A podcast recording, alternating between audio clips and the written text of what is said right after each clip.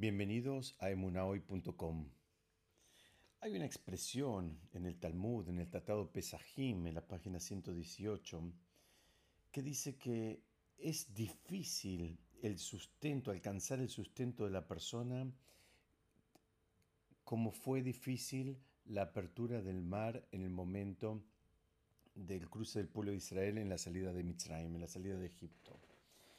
Y esta es una explicación, o mejor dicho, esto requiere una explicación, porque esta expresión donde establece una similitud entre, digamos, la dificultad de que el mar se abra con la dificultad de alcanzar el sustento, no se entiende a primera, digamos, a, simple vista, a primera lectura.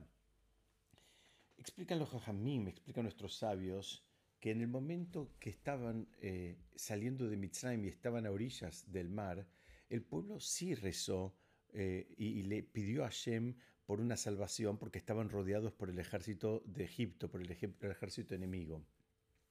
Ahora bien, el pueblo rezó, pero el pueblo no sabía de dónde vendría la salvación.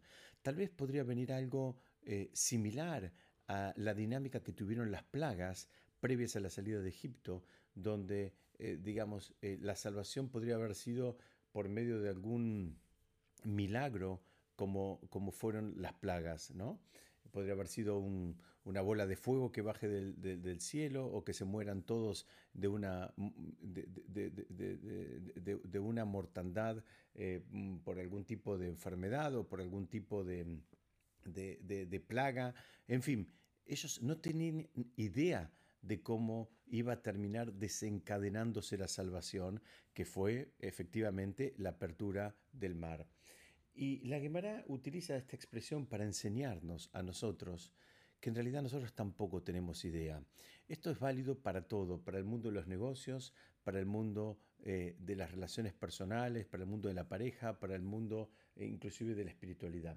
Sabemos que muchas veces ponemos mucha expectativa en determinado, por ejemplo, producto en el marco de un negocio y después no es ese el producto que termina resultando ser la estrella de nuestra actividad, sino que termina siendo otro.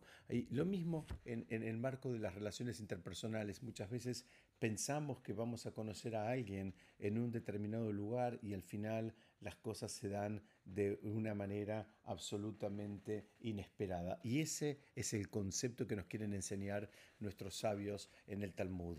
Dice, tenés que saber, eh, tenés que estar preparado para recibir una salvación, una solución en un problema de una manera que tal vez no la tengas preseteada en tu cabeza. Y es por eso que comparan la adquisición del sustento justamente con eh, la apertura del mar. Así como la apertura del mar fue algo absolutamente impensado para el pueblo de Israel, eh, el sustento de la persona muchas veces se resuelve de una manera absolutamente impensada.